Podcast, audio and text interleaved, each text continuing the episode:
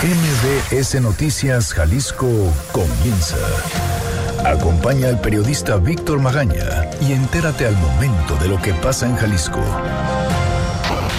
Las portadas del día. El informador. Van a la casa de morosos de refrendo vehicular. Durante su visita al Congreso, el secretario de Hacienda Estatal afirma que se pueden recuperar hasta mil millones de pesos. El diario NTR. Evo Morales, refugiado en México. Se preveía que llegara hoy. Jalisco. Justifican incremento en licencias y refrendos para ley de ingresos. La propuesta busca consolidar un sistema de recaudación que mantenga las finanzas públicas sanas, explicó el secretario de Hacienda, Juan Partida Morales. Excelsior. Rescatan a Evo Morales en avión militar. México concede asilo al mandatario boliviano. El Sol de México.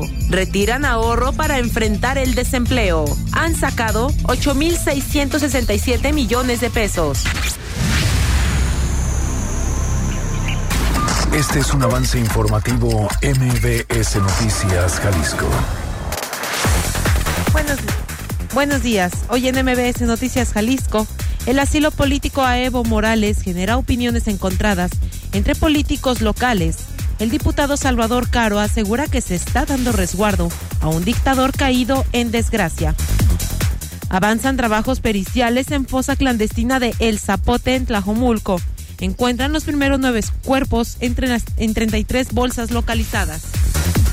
Discuten observaciones del Ejecutivo a la ley de amnistía para, para mujeres violentadas. El diputado Salvador Caro insiste en mantener la reparación del daño.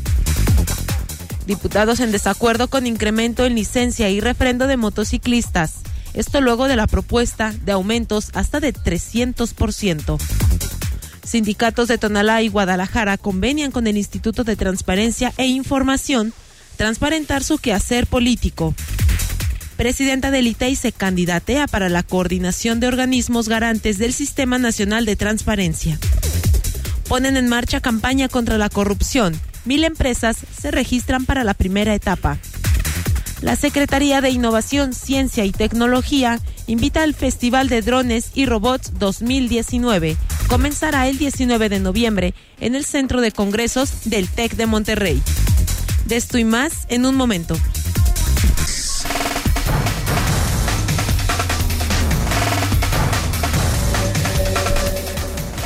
Oiga, hoy es martes, martes 12 de noviembre de 2019. ¿Cómo le va? Como siempre ya sabe, me da muchísimo gusto que nos acompañe en este recorrido informativo. Erika Arriaga está en la producción de este espacio, Hugo López en los controles operativos. Los teléfonos en cabina son el 36 298 248 y 36 298 249. Las redes sociales arroba MBS Jalisco en Twitter, MBS Noticias Jalisco en Facebook y mi cuenta personal, arroba semáforo en ámbar. Además, le recuerdo que también tenemos un canal en Telegram. Usted nos encuentra como Víctor Magaña guion medio MBS. Oiga, mucho debate ha generado desde el día de ayer este anuncio del gobierno federal a través de Marcelo Ebrard de que se le estaba dando asilo político al ex presidente Evo Morales, que quien llegará, dicen, alrededor de las 11 de la mañana del día de hoy, ya a la Ciudad de México. ¿A usted qué le parece? ¿Le parece bien que se le esté dando este asilo político humanitario, dice Andrés Manuel López Obrador, a Evo Morales? ¿Le parece mal? ¿Sí? ¿No? ¿Por qué? Comuníquese en cualquiera de nuestras formas de contacto. Son 9 de la mañana en punto. Yo soy Víctor Magaña. ¿Qué le parece si comenzamos? Este es el Exa Reporte Vial. Convierte cada momento en familia en una historia de lujo a bordo de una de las últimas Buick Enclave 2019.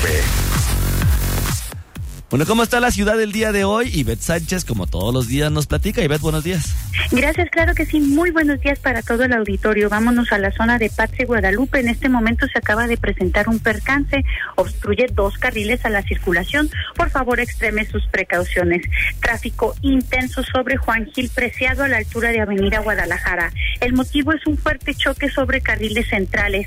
Una motocicleta se ve involucrada y lamentablemente ha quedado lesionado el motociclista. Por favor, se dé el paso a unidades de emergencia. Si usted circula hacia Zapopan, encontrará este accidente. Tráfico intenso en Lázaro Cárdenas, desde 8 de julio y hasta llegar a la zona del Álamo. Además, López Mateos no es la excepción. En el sentido sur a norte, el tráfico es intenso prácticamente desde la tijera y hasta llegar a la zona de las Águilas. También les comento que en este momento, sobre Pablo Valdés y Román Morales se acaba de presentar un accidente. Ya impacta la zona de Belisario Domínguez. Extreme sus precauciones. Es la información del reporte. Regresamos con ustedes. Muy buenos días. Muchísimas gracias, Ibedi. Buenos días también para ti. Gracias. Experimenta el lujo de una nueva aventura en familia en la comodidad de una de las últimas Buick Enclave 2019, con bono de hasta 90 mil pesos o 12 meses sin intereses y 0% de comisión por apertura o un año de seguro gratis. Promoción válida del 1 de noviembre al 2 de diciembre de 2019. Consulta términos y condiciones en Buick.mx. El Exa Reporte Vial es presentado por... Estrena una Buick Enclave con bono de hasta 90 mil pesos o 12 meses sin intereses y 0% de comisión por apertura. Visita tu distribuidor Buick. Seguridad. Bueno, el gobierno de Jalisco informó sobre el avance de los trabajos periciales y forenses en una finca de El Zapote, donde localizaron 33 bolsas con restos humanos. De 23 que han sido inspeccionadas, ya se conformaron nueve cuerpos. De las bolsas procesadas por peritos del Instituto Jalisciense de Ciencias Forenses, localizaron los cuerpos de una mujer y de tres hombres. Además, en la finca localizaron a dos mujeres más y tres hombres sin vida. De las bolsas con personas desmembradas, el gobierno informó que no se encontraron miembros sin relacionar, además que aún faltan 10 bolsas por procesar. El hallazgo de la, de la finca en Toluquilla derivó del aseguramiento de la propiedad usada para el secuestro, tortura, homicidio e inhumación. Congreso. Tras el veto del gobernador a la ley de amnistía para mujeres víctimas de violencia de género y el envío de observaciones a los diputados a fin que le hicieran modificaciones, ayer funcionarios del Ejecutivo se reunieron con el diputado que impulsó la iniciativa, Salvador Caro Cabrera. En esta reunión en la que estuvieron el secretario general de gobierno, Enrique Ibarra, y el consejero jurídico, Adrián Talamantes, se trató de solventar dichas observaciones para que la ley pueda ser aplicada a por lo menos nueve mujeres que permanecen encarceladas por no haber sido juzgadas con perspectiva de género. Según Caro Cabrera, desde el Congreso hay disposición para hacer modificaciones al dictamen, pero insistió en que la reparación integral del daño no se puede eliminar de los requisitos para acceder a este beneficio porque podría generar amparos por parte de las familias de los agresores. Escuchemos. Nosotros lo que estamos proponiendo es una amnistía condicionada a efecto de que no se deje de lado el derecho de las víctimas de que les sea reparado el daño, que tiene varias formas de suceder, no nada más la económica, y eh, eh, pues esa es la objeción que desde nuestro punto de vista corremos el riesgo de que familiares puedan acudir al amparo de la justicia federal y obstaculizar la libertad de la persona. Descartó que condicionar la amnistía a las mujeres a cubrir una reparación del daño significa revictimizarlas. Parte de las observaciones del Ejecutivo era justamente que los diputados no aprobaran un perdón, como lo determina pues el término de amnistía, sino que la condicionen a una serie de requisitos y además le delegaron sus facultades de otorgarla a un juez de ejecución en penas situaciones que ponen en inseguridad jurídica a las mujeres y sin posibilidad de acceder a ella. Bueno, también ahí en el Congreso del Estado, pues no se ponen de acuerdo con el incremento en la licencia y en el refrendo para los motociclistas. Fátima Aguilar, ¿cómo estás? Buenos días. Buenos días, Víctor. Saludos para ti, para el auditorio. Pues sí, ante este incremento de hasta un 300% que se propone en la ley de ingresos de, 2020 al refrendo para motociclistas y un aumento del doble a las licencias de conducir. En este sector también, eh, bueno, pues los diputados de casi todas las fracciones parlamentarias, a excepción de Movimiento Ciudadano, manifestaron su inconformidad con que se dé este cambio de manera tan drástica en la explicación de la propuesta de ley de ingresos para 2020 que hizo ayer el secretario de la Hacienda Pública, Juan Partida Morales, ante el Congreso del Estado, los legisladores le hicieron saber su desacuerdo y a su vez el funcionario del Ejecutivo defendió la necesidad de estos incrementos. Según lo que propone esta ley de ingresos, el refrendo para motociclistas pasaría de 168 a 679 pesos, mientras que las licencias de conducir se homologarían a la de los automovilistas, que eh, ahorita están en 348 y pasarían a 728 pesos. Los diputados de, de Morena, del PRI, del PAN, del PRD y del PT eh, consideraron que debe haber sensibilidad con los dueños de las motocicletas y analizar cuánto pueden pagar en realidad. Partida Morales justificó esto con el aumento de que hay eh, de que hay aumentos en los juicios de nulidad impuestos por automovilistas eh, porque no existe un costo homologado de licencias que generan incluso más contaminación por el crecimiento de este parque vehicular que los gastos para el gobierno por algún accidente son los mismos que eh, el, de un automotor y no están controladas y además se usan para cometer crímenes y solo el 4% de las motocicletas están aseguradas.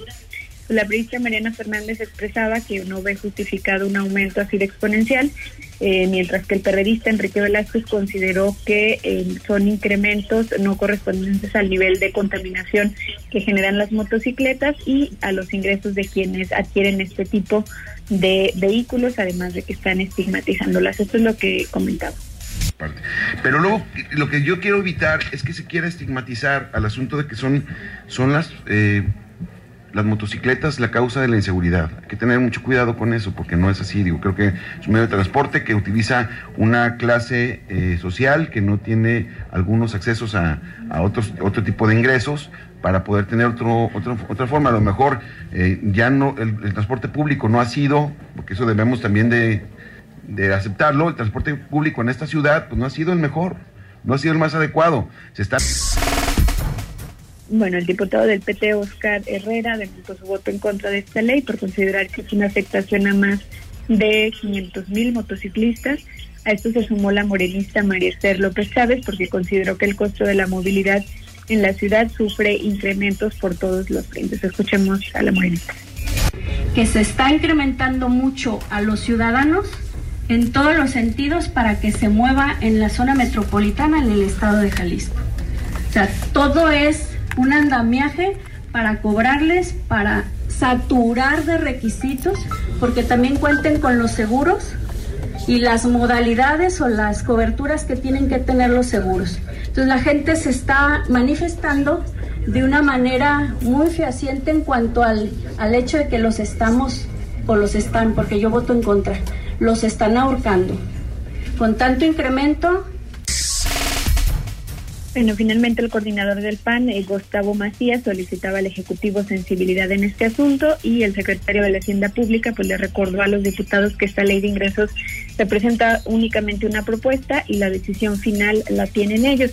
Lo que eh, contempla esta iniciativa es que ingresen al Estado 122.400 millones de pesos, los cuales, según el secretario, no tendrían una disminución en caso de que los diputados decidan bajar los costos del refrendo y la licencia para los motociclistas. Pues es el reporte, Víctor. Fátima, muchísimas gracias. Buenos días. Muy buenos días también para ti. Hoy vamos a ir a una pausa. Regresando platicaremos con Bárbara Casillas, coordinadora de seguridad, coordinadora aquí en el estado de Jalisco. Noticias MBS Jalisco por XFM 101.1. Regresamos. Síguenos en nuestras redes sociales. MBS Jalisco en Twitter. MBS Noticias en Facebook. La entrevista. Ya son 9 de la mañana con 15 minutos. Regresamos a cabina de MBS Noticias Jalisco. Le recuerdo nuestros teléfonos 36 298 248 y 36 298 249. Las redes sociales, arroba MBS Jalisco en Twitter, MBS Noticias Jalisco en Facebook, por supuesto mi cuenta personal, arroba semáforo en ámbar y nuestro canal en Telegram, Víctor Magaña, guion medio MBS. El día de hoy nos acompaña aquí en cabina la coordinadora general estratégica de desarrollo social Bárbara Casillas para platicar qué es lo que se está haciendo, qué es lo que se ha hecho ya 10 meses de trabajo, qué es lo que viene y qué es lo que falta. Bárbara Casillas, ¿cómo estás? Buenos días. Hola Víctor, buenos días a ti y al auditorio. Oye, comenzó la administración, y lo sabes bien, con pues con el cuestionamiento de por qué se estaban creando las coordinaciones estratégicas, ¿no? Las coordinaciones en general que terminaban agrupando a diferentes secretarías y cuáles eran las funciones o finalmente qué es lo que iban a hacer, ¿no? Y, y perfectamente sabes que incluso se llegó a mencionar que era como una becota para los coordinadores. ¿Qué es exactamente la coordinación? Bueno, eh, para empezar no es una beca, trabajamos muchísimo los cuatro, creo que eh, eso sí podemos decir que hemos eh, pues desquitado el, el, lugar que, que, nos corresponde ahí. Y la verdad es que em, en la coordinación de desarrollo social y seguramente en las otras también, lo que nosotros, eh, además de auxiliar al Ejecutivo en materia de, de, desarrollo social en específico, pues hacemos un trabajo importante para transversalizar las políticas públicas. Y, y, esto nos permite eficientar recursos o ser más precisos. Y te pongo algunos ejemplos. El ejemplo de Recrea, que me parece que es como el más eh, conocido donde en 50 escuelas que estamos piloteando interviene el DIF con una política alimentaria, interviene el CODE con una política de activación física, interviene la Secretaría de Cultura con eh, contenidos culturales y talleres artísticos y pues por supuesto la Secretaría de Educación. Otro de los ejemplos es el programa Reto, que es activación física para toda la población y pues ahí quien lleva la batuta es el CODE, pero evidentemente participa salud porque es el que más le interesa. Ayer me daban un dato que cada dólar, por ejemplo, invertido en deporte, se ahorran 15 dólares en materia de salud porque es una política preventiva y pues por supuesto quien tiene todo el público infantil, por ejemplo, es la Secretaría de Educación y participa activamente en este programa. Esas interrelaciones entre las secretarías se pueden dar mucho mejor bajo bajo estas estas coordinaciones y por supuesto pues también lo que nos toca eh, un poco es supervisar eh, que se cumplan las metas, que los programas estén eh, llegando a quien deben de llegar, etcétera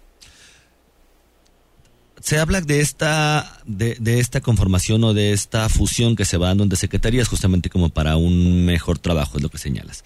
Te preguntaba fuera del aire y, voy a voy a pimponear un poco en esta entrevista porque son muchos temas, son muchas secretarías, es lo que, lo que tenemos que platicar. ¿Cómo les afecta a ustedes el presupuesto federal que se anunció que se iba a recortar en, el, los programas dirigidos a mujeres? Y te pregunto porque también fue también un tema aquí en Guadalajara donde no terminamos como de comprender exactamente qué, cuál es el apoyo que se está dando a las mujeres.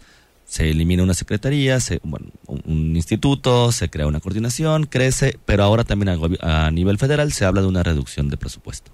Sí, en, en Jalisco, como ustedes recordarán, y pues fue un caso que estuvo en la opinión pública, eh, se eh, eliminó el Instituto Jalisciense de las Mujeres, se creó una Secretaría de Igualdad Sustantiva entre Mujeres y Hombres y en Jalisco eh, esta Secretaría cuenta con más presupuesto.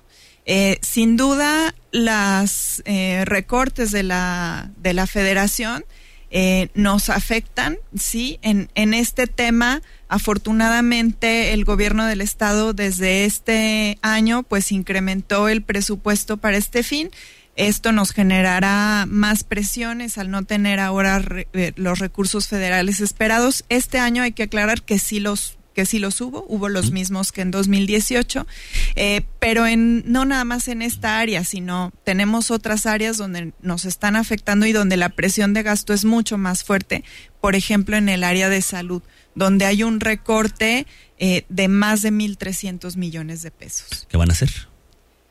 pues estamos reorganizando. Eh, tratando de eficientar y por supuesto en coordinación con nuestros diputados, eh, la bancada de Movimiento Ciudadano en la Federación, pues para que esto se pueda corregir.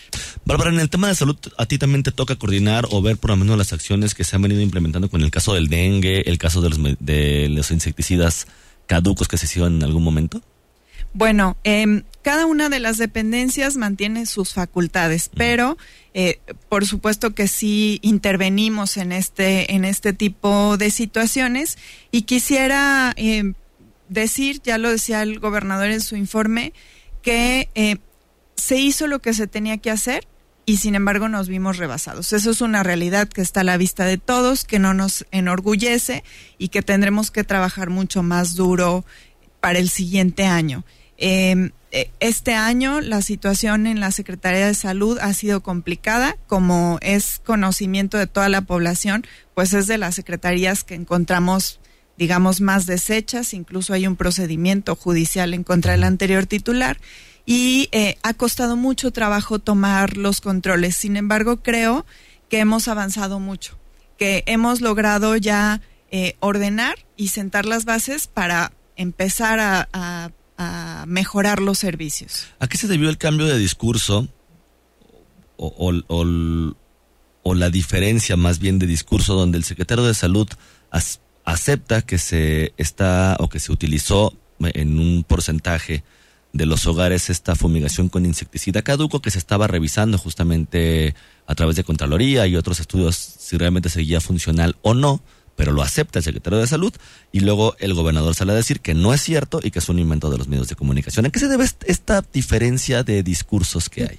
Yo, creo que se malinterpretaron las declaraciones del secretario porque al momento que el secretario da las declaraciones ya es un hecho eh, comprobado científicamente que todos los insecticidas que se eh, aplicaron estaban vigentes al momento de su aplicación. los insecticidas a los que se refiere el secretario tienen una vigencia comprobada por el laboratorio hasta el, en julio del 2020. Entonces, él se refiere a que ese porcentaje analizado de insecticida fue aplicado en un 6% de todas las fumigaciones, sin embargo, aclarar y qué bueno que, tenemos aquí la oportunidad que ese insecticida está vigente todavía.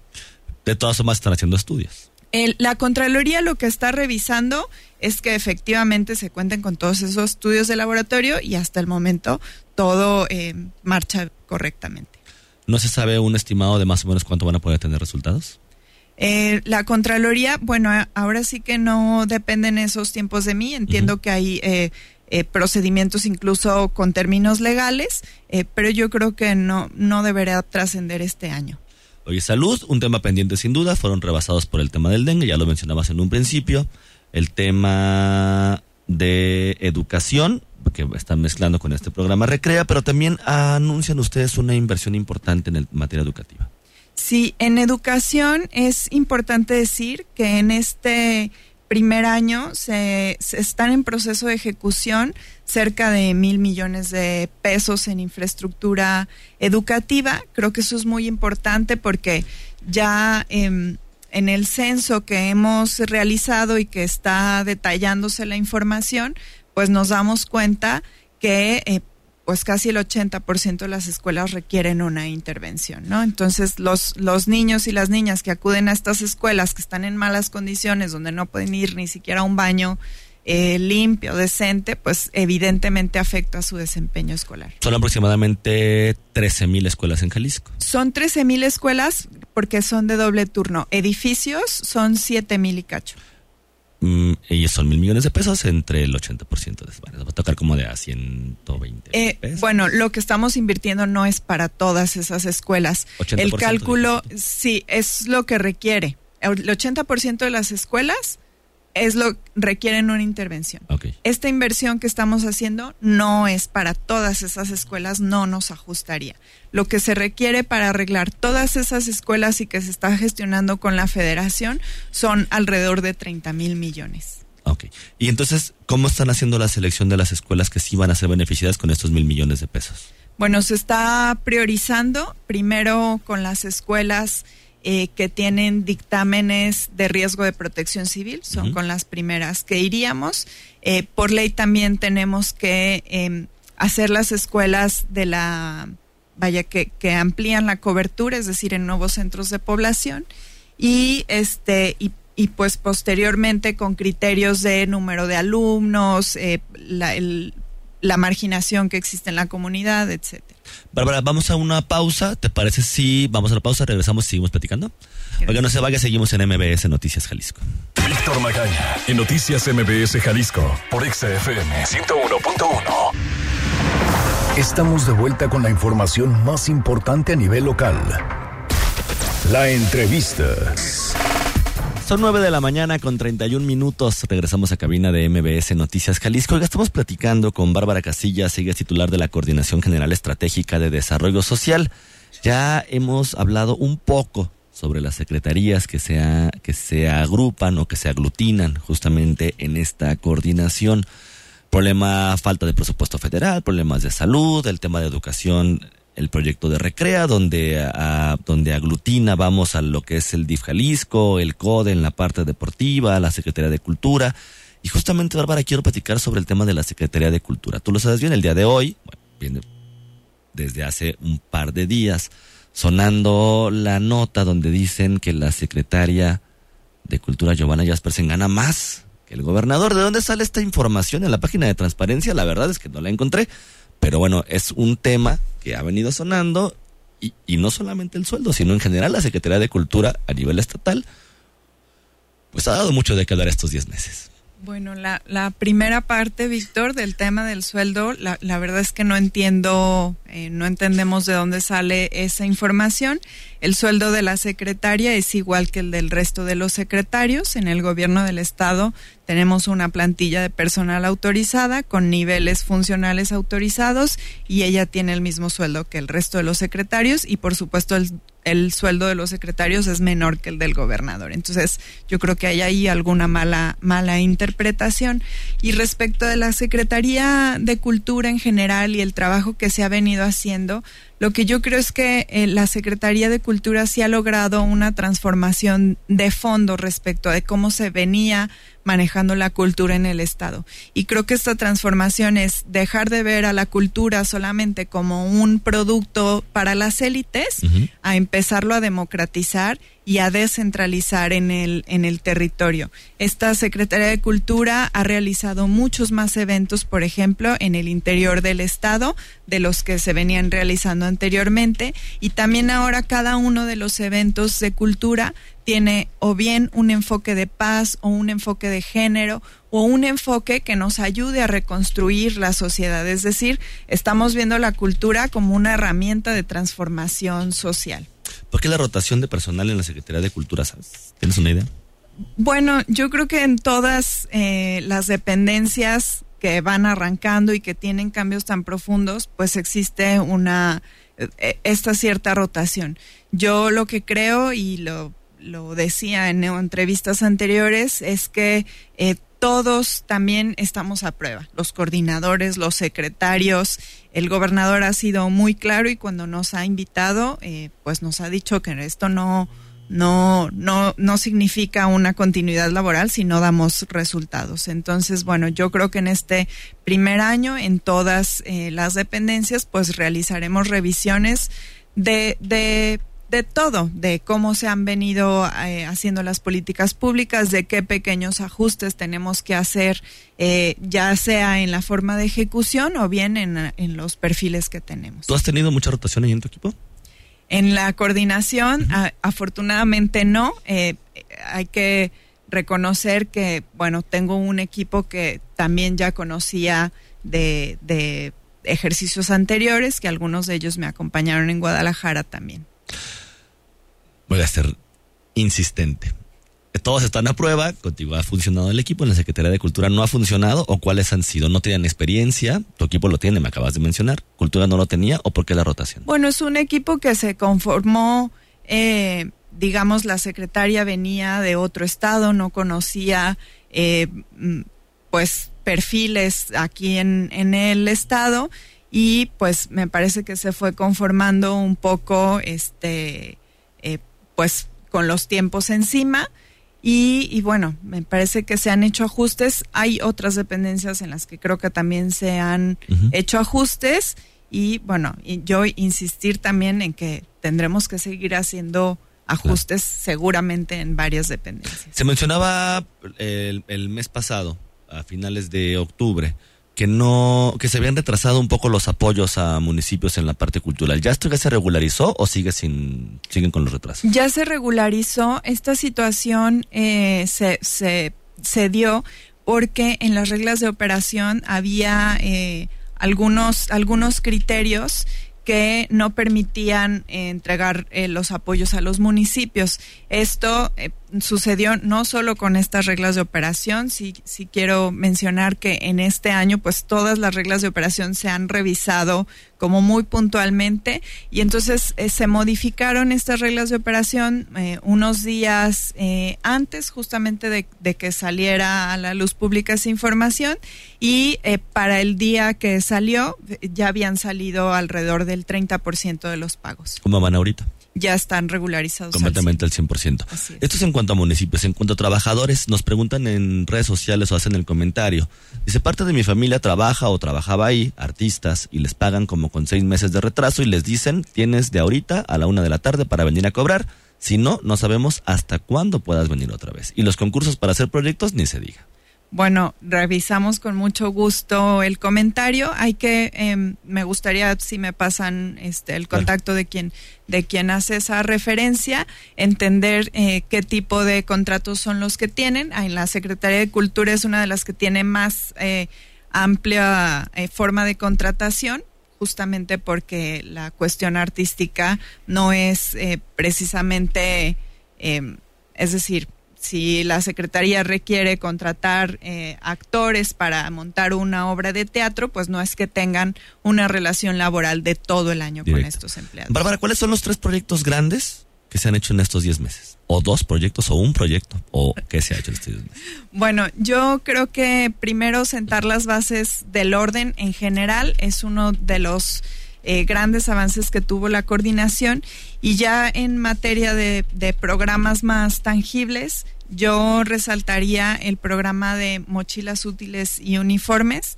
Eh, que logramos atender a 107 municipios y que este programa es importante no solo porque busca eh, evitar la deserción escolar, sino algo muy importante que hemos visto en estos meses que se han repartido estos insumos, es que les da a los niños y a las niñas un piso parejo, una igualdad de condiciones con sus compañeros y sus compañeras, y esto les hace sentirse incluidos, les hace sentirse en igualdad de condiciones y puede mejorar su desempeño eh, escolar. Mochilas útiles y uniformes es un programa de continuidad, ¿no? más, que, más que de creación. Sí, y lo, y lo ampliamos porque antes solamente se entregaban mochilas y útiles, nosotros ahora entregamos eh, uniformes y calzado. Y quiero decir también que en algunos municipios este programa además generó una derrama económica importante porque algunos eh, presidentes y presidentas eh, decidieron, por ejemplo, crear cooperativas para hacer los uniformes con las mujeres de sus, de sus municipios. Y también resaltaría como otro de los grandes logros, el programa Recrea Educación para Refundar hacia el 2040. Creo que este es un programa eh, profundo. Se recogieron las opiniones de docentes, padres de familia, adultos, expertos en materia educativa y lo que nos permite esto es tener un proyecto educativo. Esto no es solamente las 50 escuelas que se están haciendo, sino este es un trabajo sobre todo el modelo educativo que viven las niñas y los niños en las escuelas. ¿Qué falta? Eh, ¿Qué falta? Pues em, eh, nos falta mejorar el tema del abastecimiento de medicamentos, nos falta mejorar el tema de la cobertura en salud, aunque también tenemos grandes avances. Por ejemplo, logramos eh, tener ya 123 centros de salud acreditados de solamente 79 que se recibieron en, al inicio de la administración. Eh, pero yo creo que uno de los grandes retos de esta administración es en materia de salud. Bárbara Casillas nos comentan a través del grupo de Telegram. Dice, en el municipio de Valle de Guadalupe, en Jalisco, hubo un desvío de recursos del programa PAC-MIC y se supone que habría un taller de escultura abierto al público en un tiempo de cuatro meses. Sin embargo, al final el gobierno municipal pagó únicamente a una persona para que hiciera las esculturas y las colocaron así sin más. ¿Se podrá investigar esto? Fue esto fue, bueno, fue en el 2015 y se supone que el taller era de escultura al aire libre y se estarían haciendo en el mismo sitio donde quedarían expuestas. Sin embargo, un día amanecieron ahí las esculturas y nunca hubo un taller. Oye, esto me recuerda, y nos queda un minutito, el tema de las tres gracias. Pues falta una y no se ve para cuándo.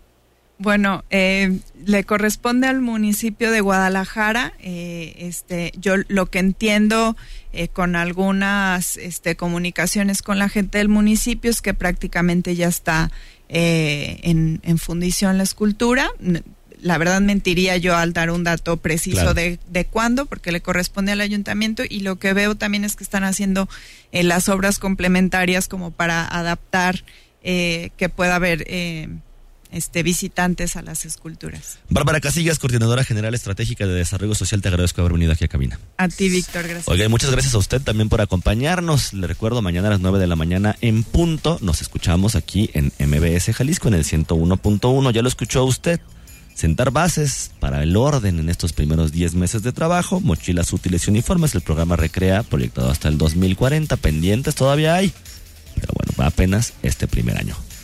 Mañana nos escuchamos. Aquí concluye MBS Noticias Jalisco. Acompaña a Víctor Magaña y su equipo de profesionales de lunes a viernes a partir de las 9 de la mañana por EXA FM Guadalajara